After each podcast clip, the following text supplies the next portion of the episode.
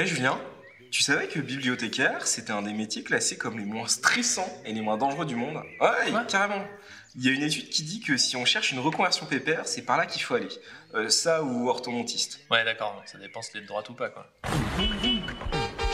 En voiture, tout le monde J'espère qu'on fera un voyage tranquille. Alors attention, aujourd'hui on parle d'un gros morceau. On va parler d'un concept qui nous vient d'une collègue américaine qui s'appelle Fobazi Etar. Et ce concept, c'est le vocational O. Ça pourrait se traduire en français par l'émerveillement professionnel. Donc en bref, bah, ça décrit l'ensemble des idées, des valeurs, mais aussi des hypothèses, des, des idées qu'on se fait, que les bibliothécaires formulent à propos d'eux-mêmes et de leur métier. Et toutes ces idées, elles aboutissent à forger la certitude que les bibliothèques, ce sont des institutions qui sont bonnes par essence de l'ordre presque du sacré, et donc elles sont bien au-dessus de tout examen critique. Ce qui est développé dans cet article, c'est le lien entre ce concept et les problèmes qu'on rencontre assez systématiquement dans les bibliothèques, comme le burn-out ou le fait que les salaires soient pas très élevés. Alors je te permets pas, je gagne presque autant que mon boulot étudiant à Surcouf. Pour nous parler de tout ça, on nous raconte une histoire vraie, celle de Chera Kowalski, qui est une bibliothécaire dans une bibliothèque de quartier à Philadelphie. Et un jour, elle prend sa pause déjeuner, elle est dans un parc, et il y a quelqu'un qui fait une overdose devant elle. Paf Il se trouve qu'elle bosse dans un endroit où la consommation de drogue a explosé ces dernières années, et donc elle a sur elle un kit anti-overdose, un médicament qui s'appelle du naloxone ou du narcan. Et elle l'administre à cette personne, lui sauvant la vie au passage. La supraclasse. Ouais, super, la vraie histoire à l'américaine, c'est cool et tout ça. Mais la suite va vous étonner. Frappés par ce geste incroyable, plusieurs administrations ont passé des réglementations ou des décrets comme le Life Saving Librarians Act à New York, je crois, qui permet au secrétariat à la santé de doter les bibliothèques publiques de doses de naloxone. Tout le monde applaudit parce que voilà, les bibliothèques, ça sauve des vies pour de vrai. Fini de rigoler sur l'implantation dans nos communautés, là, on est bien dedans jusqu'au bout. Alors ouais, on fait le parallèle avec les temples du savoir, les gardiens de la démocratie, tout ça, et c'est beau. Mais à la fin, qui est-ce qui se soucie de ces bibliothécaires qui vont être confrontés à cette misère-là, à ces gestes médicaux qu'ils vont devoir administrer? Comment est-ce qu'on les accompagne au quotidien? Et quand malgré tous ces efforts, la dose de naloxone ne sera pas suffisante et qu'ils seront confrontés au décès de membres de leur communauté, qu'est-ce qu'on fait? Alors, le vocational O, l'émerveillement professionnel, il se cache là-dedans, dans la conception très erronée qu'en tant que bibliothécaire, on est capable de tout faire, d'endosser tous les métiers, toutes les charges, et qu'on est à la fois un havre de paix, un rempart contre la violence du monde, un lieu d'émancipation, d'expression libre, un lieu sacré qui œuvre au bien. Et les bibliothécaires, bah, c'est ces agents de tout ça, en mission au service du bien. Et quand tu es en mission, bah, tu dois faire des sacrifices. On va pas parler de ton salaire, hein, t'es payé en reconnaissance par les habitants de la communauté. C'est pas les heures supplémentaires non plus, il faut voir ça comme de l'investissement dans tes missions. Non, mais après, les métiers de culture, c'est des métiers de passion. Tu fais pas ça pour la thune, hein. Alors ça m'inquiète un peu parce que t'en parles comme si on se faisait genre un peu manipulé par nos bons sentiments et ça désamorçait peut-être notre capacité à avoir des envies de cadre de travail. Je vois pas de quoi tu parles. Et donc, Fobadieta, après ce constat-là, elle continue à enfoncer le truc et elle multiplie les exemples dans une partie que je traduis à être un martyr, c'est pas un très bon plan de carrière. Ça dure pas longtemps en tout cas. Ça dure pense. pas longtemps, ouais, c'est ça. Elle cite plusieurs études sur le burn-out dans les milieux des bibliothèques euh, aux États-Unis, sur le côté insidieux du rôle de bibliothécaire qui est souvent décrit comme celui de maman dans l'institution, et le fait que démographiquement la majorité des bibliothécaires soient des femmes n'est évidemment pas fortuit dans ce ressenti. Et puis il y a la notion de job creep, le glissement de tâches, pas très bon comme traduction, mais je sais que ça donc euh, démerdez-vous. Ce job creep qui fait qu'on commence avec une fiche de poste un peu cadrée, propre, qui donne envie, etc. Mais que peu à peu on ajoute euh, ça, puis ça, et puis ce petit machin là que personne ne veut faire, et puis ce groupe de travail là parce que ça fait plaisir, hein. et puis cette animation là, elle est trop chouette, ce serait dommage de passer à côté. Non, mais je vais juste bosser un peu chez moi pour finir, mais c'est pour moi, hein, ça me permet de développer mes compétences à moi. Et c'est comme ça qu'on en vient à dire que c'est normal que les bibliothécaires soient formés à administrer des anti-overdoses. Alors c'est un peu déprimant de constater à quel point il y a quelque chose de systémique dans tout ça, de voir à quel point c'est efficace comme mécanique et qu'on tombe tous dedans d'une façon ou d'une autre. Mais c'est pas la fin non plus. Il y a moyen de s'en sortir et de construire des choses plus vertueuses ensuite. Mais pour ça, il faut d'abord accepter de mettre en question, de douter, d'accepter que peut-être c'est pas le meilleur job du monde, que nos pratiques sont pétées et qu'il faut changer des trucs. Ça passe par déconstruire un paquet de dynamiques qu'on a mis longtemps à bâtir pour se rendre indispensable. Mais ça me semble être nécessaire si on ne veut pas foutre en l'air toute une génération de bibliothécaires. Parce que comme Fobazi Etar le dit en conclusion, Les bibliothèques, c'est que des bâtiments. Le vrai taf, il est fait par les gens qui bossent dedans. Alors, faut bien les traiter. Parce que la passion, la dévotion, l'émerveillement, tout ça, ça se mange pas. Ça paye pas les factures. Il faut vraiment qu'on apprenne à être autrement des bibliothécaires. Deux connards dans un bibliobus. Bon, c'est très bien ton truc. Mais la vérité, au fond, c'est que Fobasie est tard, là. Elle aime pas vraiment ça, les bibliothèques, ça se voit. On sent qu'elle a pas le cœur qui pulse à l'unisson avec les gens qui font des overdoses dans les parcs de Philadelphie. C'est justement un des trucs qu'on lui reproche euh, souvent. C'est un, un truc genre, euh, ouais, mais attends, c'est parce que t'aimes pas ton métier euh, que tu fais ça. Parce que finalement, quand tu fais un métier que t'aimes, t'as pas besoin de travailler une seule journée de ta vie. Est-ce que Confucius, on lui attribue 99% des citations de vieux cons dans ce monde C'est exactement ça. Ça, ou des proches. C'est l'un ou l'autre. Non mais du coup voilà, on lui fait ce reproche-là euh, souvent de dire qu'en en fait elle aime pas son métier, mais c'est absolument le contraire et elle s'en défend de façon euh, assez claire là-dessus. C'est que justement c'est parce qu'elle pense que c'est un métier qui est important, qui est chouette et qui mérite qu'on s'y attarde qu'il faut penser à sa pérennité et penser au fait qu'on crame des gens en le faisant. Et je pense qu'on a tous dans nos relations des gens qui, pété un câble parce qu'ils avaient trop de taf, parce que leur fiche de poste correspondait plus à rien, parce qu'ils avaient trop de responsabilités pour un trop petit salaire, pour machin. Donc il y a nécessité de se reposer des questions pour reconstruire quelque chose et des relations au travail qui soient plus saines. Mais est-ce que prendre soin de soi, c'est pas du wokisme dégénéré? Sans doute, si tu définis wokisme comme étant le fait de se poser des questions, et évidemment que c'est pas sans douleur. C'est-à-dire que ça va faire mal de se poser une question et de se dire Ah merde, en fait, peut-être que ce truc-là qu'on avait l'impression de faire si bien et qui était si fondamental à notre métier, finalement, c'est un peu le truc toxique et euh, il faut peut-être lâcher l'affaire ou l'envisager différemment. J'ai un peu l'impression que c'est ce truc de tous ces métiers qui recrutent des prolos qui sont mal payés. Au final, la vérité à la fin de la journée, c'est qu'il y a des chances que tu pourras faire ton métier pour des raisons autres que le salaire. Que tu vas devenir bibliothécaire parce que t'aimes les valeurs, que t'aimes le sens. C'est quand même un bon gros outil pour te manipuler et te faire, en effet, faire n'importe quoi. Maintenant, comment on fait pour y résister à ça? Parce que j'imagine que l'exemple bibliothécaire là-dessus, il est assez proche de celui des enseignants, par exemple, sur Bah les ouais. valeurs qu'il y a dans leur métier. Mais il est le même en fait que les ouvriers aussi. hein. Il, y a, il y a un peu la même chose et, il y a à peu près la même stratégie à avoir. Les stratégies qu'elle elle donne euh, tout à fait dans son, dans son papier, dans ses interventions, elles sont hyper simples. C'est d'abord se donner les moyens de prendre conscience des dynamiques qui sont à l'œuvre. Là, je- j'en ai parlé très vite du vocational O, mais en fait, en vrai, ça nécessite de se poser plein de fois la question de dire Ah putain, à quel point je suis dedans ou à quel point dans mon institution je vois ça se manifester tous les jours. Et il y a plein de trucs qui, euh, vont du détail le plus infime jusqu'à à, l'organisation globale des structures. Donc prendre conscience de ces trucs-là, prendre conscience des mécaniques, c'est déjà commencer à aller vers le pas d'après qui est s'organiser collectivement. Alors, il ne faut pas hésiter à aller voir les syndicats, à aller voir euh, les euh, bureaux de prévention, d'aller voir un peu tout le monde euh, autour de soi, et puis organiser des collectifs sur place, y compris en mettant en œuvre la participation des usagers. Ok, mais imagine une ligne de crête. Cette ligne de crête, on va l'appeler 1500 euros par mois. Il y a un bibliothécaire qui marche sur cette ligne de crête. À gauche, il voit un métier tranquille où il peut faire ses heures, qui est quand même pas forcément toujours absolument fascinant et qui fera donc dans le cadre de sa précarité tranquille où il va quand même galérer toutes ses fins de mois. À droite, il voit l'endroit, mais d'une pente en effet qui est peut-être extrêmement glissante, où il voit qu'il peut faire les ateliers qui font envie, amener sa passion dans son métier, essayer de donner du sens peut-être en allant accrocher tout ce qui va être de l'ordre de ses envies personnelles, de développer ses compétences, quitte à en faire plus, quitte à en faire trop. Comment est-ce qu'on fait pour marcher donc habilement cette espèce de fine ligne de crête sans avoir envie de mourir de prolétariat et sans avoir non plus l'autoroute du burn-out? Je crois que justement, c'est dans ce cas-là, c'est pour les petits, tu vois, euh, ceux qui sont en galère, ceux qui sont sur cette ligne de crête, que la question, elle se pose vachement plus. Le conservateur qui gagne 4000 balles par mois, la question, elle se pose pas du tout de la même façon. Il y a sans doute du burn-out aussi, il y a sans doute plein de choses à, revoir, mais euh, on n'est pas sur la même urgence à, se poser des questions, à trouver des solutions et à s'organiser collectivement. Je pense que c'est justement les gens comme toi et moi, qui ont besoin euh, spécifiquement de s'outiller intellectuellement pour pouvoir prendre conscience des dynamiques qui sont là et essayer de ne pas tomber dedans. Euh, L'idée, c'est pas de, dire que le, le cercle n'existe pas, c'est-à-dire que tu vas trop travailler, tu vas partir en burn-out et tu vas mourir après. C'est pas ça.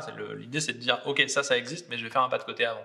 C'est pas de ne pas marcher permanemment sur ce fil-là et de se dire ok, à gauche, euh, j'ai pas assez de thunes et je vais mourir dans d'atroces souffrances, et à droite, je vais faire du burn-out parce que machin. C'est essayer de se dire ok, en fait, le fil il- c'est de la merde, euh, je redescends. Et puis je vais trouver un autre chemin. En fait, c'est ça qu'il faut que je fasse. Et cet autre chemin, il passe nécessairement par s'organiser collectivement, prendre conscience des trucs toxiques qui peuvent exister, prendre conscience des besoins de chacun aussi, c'est vraiment un truc important. euh, fixer correctement les limites. Euh, quand on est dans, la renégociation de fiches de poste, par exemple, c'est bien de dire les trucs genre, moi je suis en capacité de faire ça, mais pas ça. Il faut pas que, enfin, il faut changer aussi les critères d'évaluation des gens. C'est un chantier qui est monstrueux, il y a tellement de choses à, à prendre en compte. Mais la première des étapes, c'est vraiment se rendre compte qu'on a un problème. C'est comme dans la gestion des addictions. La première étape, c'est de se rendre compte que tu as un problème. Alors, déjà, non. Mes classeurs de cartes Magic, euh, je les ai mis sous mon lit. Il n'y a pas de problème. Je les sors rarement maintenant. Et je te permets pas. D'accord? J'ai l'impression que ce qui est hyper difficile en plus, c'est que ce jeu de prise de hauteur, on le demande à des gens qui sont, qu'on est nés dans le guidon. Que bibliothécaire, c'est quand même un métier dans lequel on peut très facilement sombrer dans le quotidien. Au final, nos journées, sont extrêmement rythmées. On va ranger des bouquins, on va prêter des bouquins, on va rentrer dans le service public. De temps en temps, on aura cette animation, cette chose-là, qui sera un peu la montagne au milieu de la plaine. On vivra souvent de haute inspiration. Et puis après, il faudra redescendre ça et reprendre le quotidien.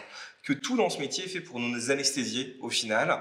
Et que le fait d'être dans une logique managériale, euh, là, de la fonction publique, où il y a très peu d'incitation aux collègues à de la prise de décision stratégique, à réfléchir sur leurs conditions de travail, que la manière dont on va voir cette notion du travail ensemble est souvent seulement du fait d'un, d'une responsable, euh, ça n'aide pas du tout, du tout à cette prise de hauteur. Et j'ai l'impression qu'on est à nouveau là dans un contexte où on oppose des bibliothécaires qui sont quand même souvent des gens qui sont bourrés d'envie face à une institution qui va essayer d'extraire du bibliothécaire de l'animation et de la surparticipation, mais il donnera jamais au final les clés de son engagement.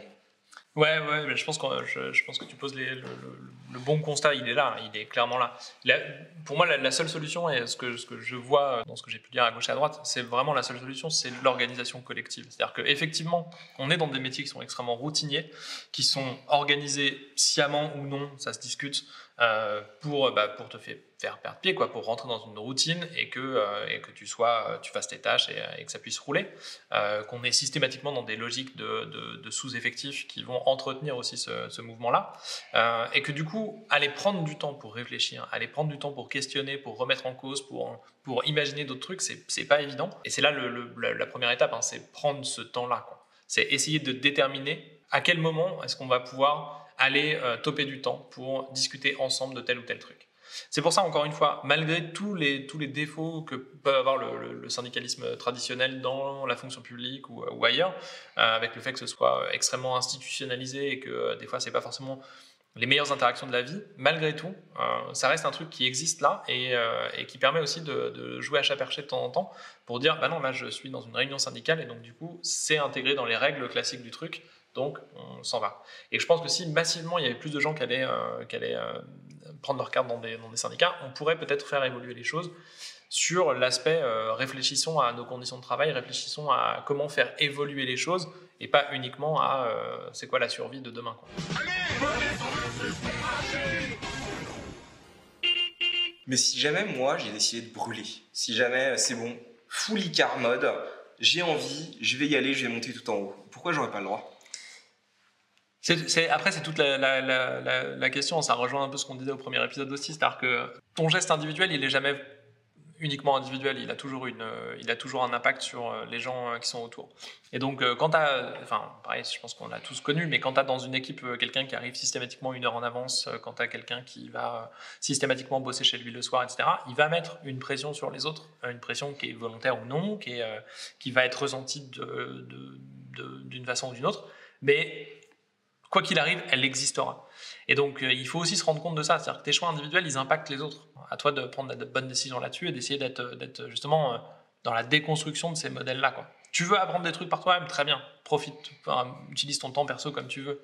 Mais si tu le fais avec des logiques de taf derrière, c'est quand même un peu problématique. J'ai l'impression en plus qu'autour de tout ce truc un peu routine, les bibliothèques, ça peut aussi faire parfois office de machine à broyer. Parce qu'arrivent donc des gens qui sont venus là parce qu'ils ont un sens très aigu de la fonction publique, de leur envie, mais qui sont des gens qui sont peut-être pas prêts par contre à se confronter à cette institution qui est vraiment une machine à consommer du fonctionnaire pour en extraire un service. Mmh. Et que c'est dans ce processus de transformation-là que je pense aussi que, n'ayant aucune des clés de cette logique organisationnelle, on finit par se faire défoncer. Ouais, c'est ça, ça, s'appelle le, le cycle de l'exploitation. Ta première étape, c'est le recrutement. Euh, tu vas recruter des gens qui sont passionnés, tu vas leur faire une fiche de poste aux petits oignons, c'est cool et tout ça. Et tu as une première étape comme ça, un peu de, lune de miel euh, qui marche bien sur ton poste. Ensuite, tu as l'étape de l'abus. On va te coller des, tâches euh, ingrates ou pas, mais en tout cas des missions supplémentaires.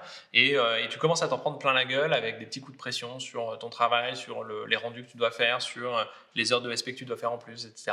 Là, ça commence déjà à être un peu ouf. Et après, tu pars en burn-out.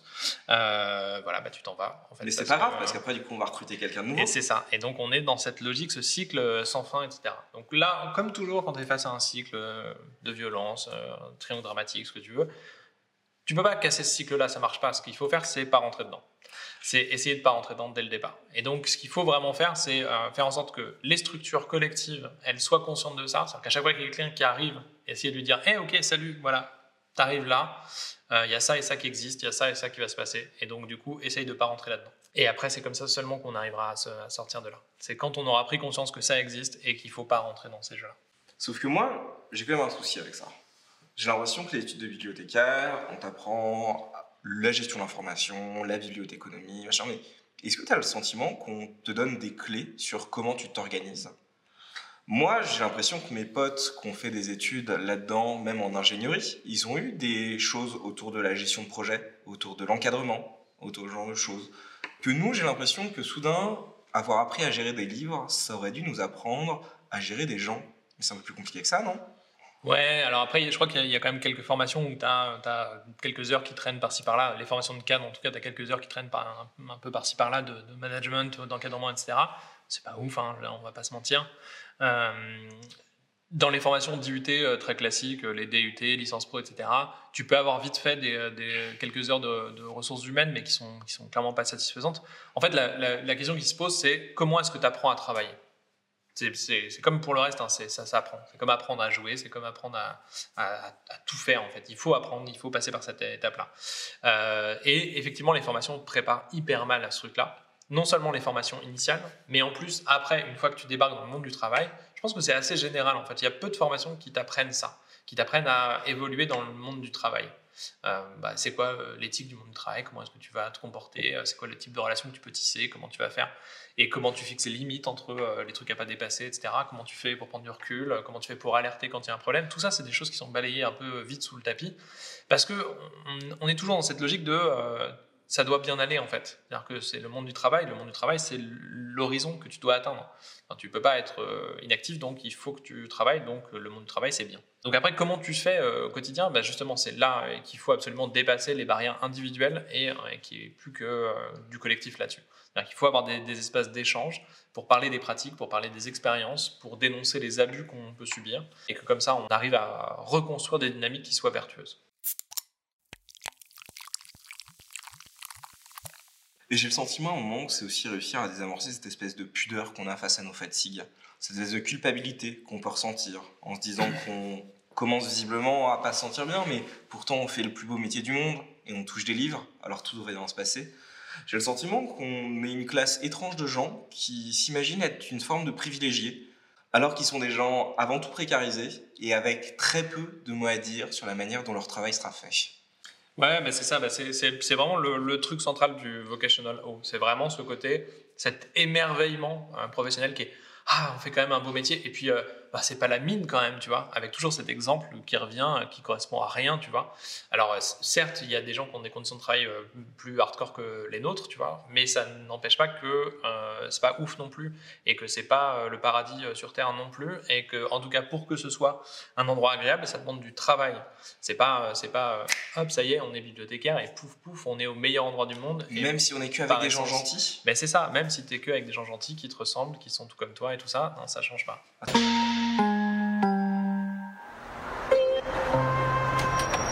Ouais, mais du coup, quand je te parle, je me dis avec les copains, on va s'organiser là. On va monter un collectif autogéré. On va organiser. On va faire la grève en fait. Hein, ça va être la révolution maintenant. La grève, ouais. Ouais. T'es boueur Bah non. Ah, t'es flic peut-être? Euh, non plus. Ok. Bon bah, bon courage, hein. Tu préviens surtout quand c'est fini. hein. T'as aimé? Fais pas ton social traître. Abonne-toi, like, commente, aime. Bref, fais vivre ce podcast, tu feras vivre notre métier. Mourons pour Notre métier. D'accord, mais de mort lente. D'accord, mais de mort lente.